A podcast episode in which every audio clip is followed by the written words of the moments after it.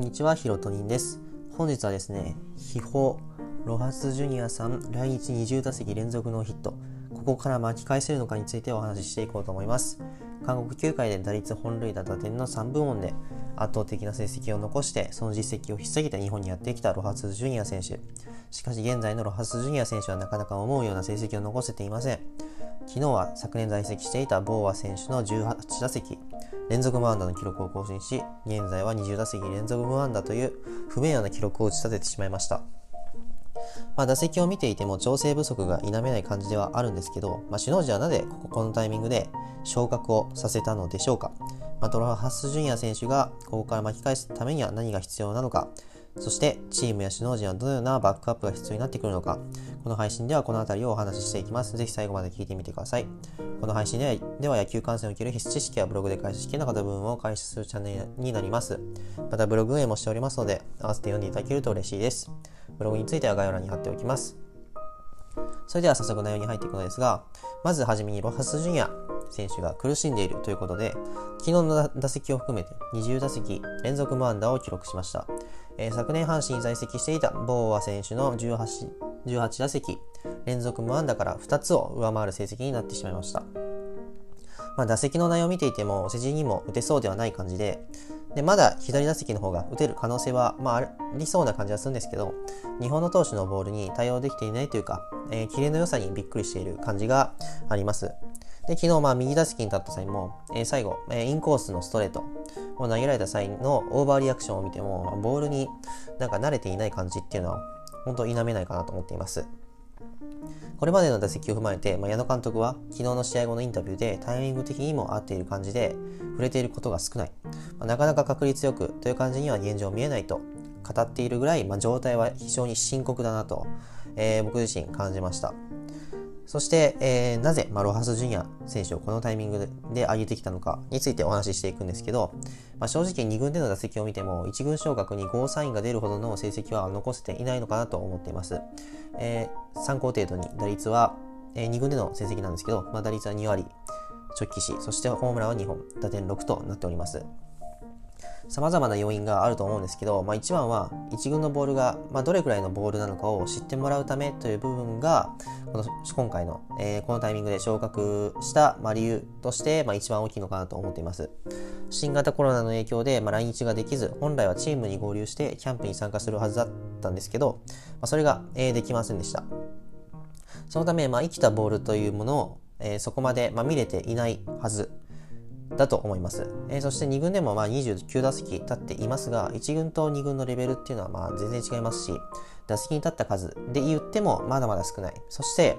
まあ、現在首位に立っている、まあ、チーム状況、そして大山選手やガンキル選手が1軍にいないということもあって、えー、今回このタイミングでこのロハス選手を試す、まあ、絶好の機会だったのかなと思っています。まあ、どちらにせよ、まあ、ロハス選手は交流戦前あたりにこう一度昇格をさせてボールに慣れてもらって交流戦の DH 枠で使うという、まあ、プランが、まあ、首脳陣の中では多分理想だったのかなと思っていてこの昇格タイミングとしては、まあ、あながち間違っていないのかなとは思っています。まあ、仮にこのプランが理想通りに、まあ、描けなかったとしても、まあ、糸井選手や陽川選手、板山選手、大寺選手と、えー、DH 枠で運用していけると思うので、まあ、仮にロハス・ジュニア選手が、まあ、えー、こけたとしても、そこまで痛手ではないのかなとは思っています。そして最後なんですけど、えー、ロハス・ジュニア選手がここから巻き返すにはどうしたらいいのか、そして、まあ、これに対して首脳陣の考えはどのように持っているのか、最後に話していこうと思うんですけど、まあ、結論、まあ、もう一度、えー、鳴尾浜2軍で、まあ、ボールになれるまでやっていくことが大事なのかなと思っています。まあ、今回1軍のボールを見たことで、まあ、どれくらいの、まあ、レベルなのかが分かったと思います。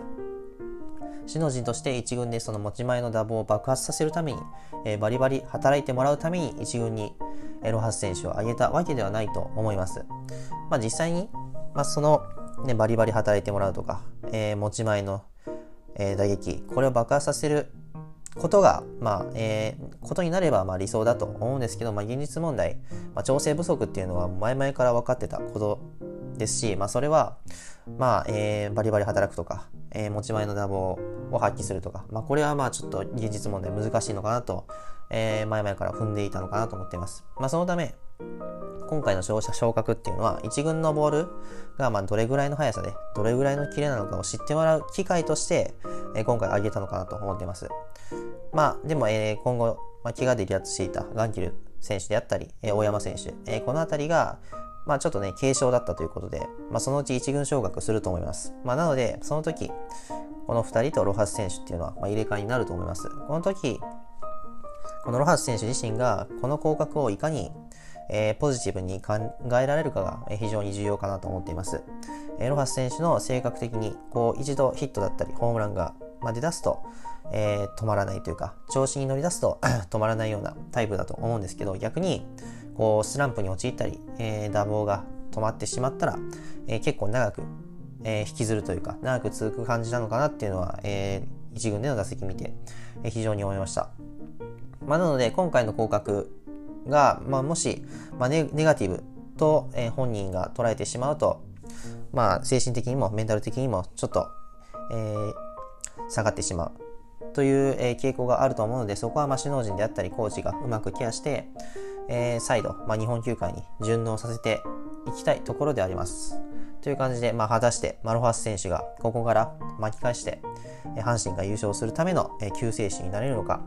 えー今後のロハス選手に期待したいなと思っています。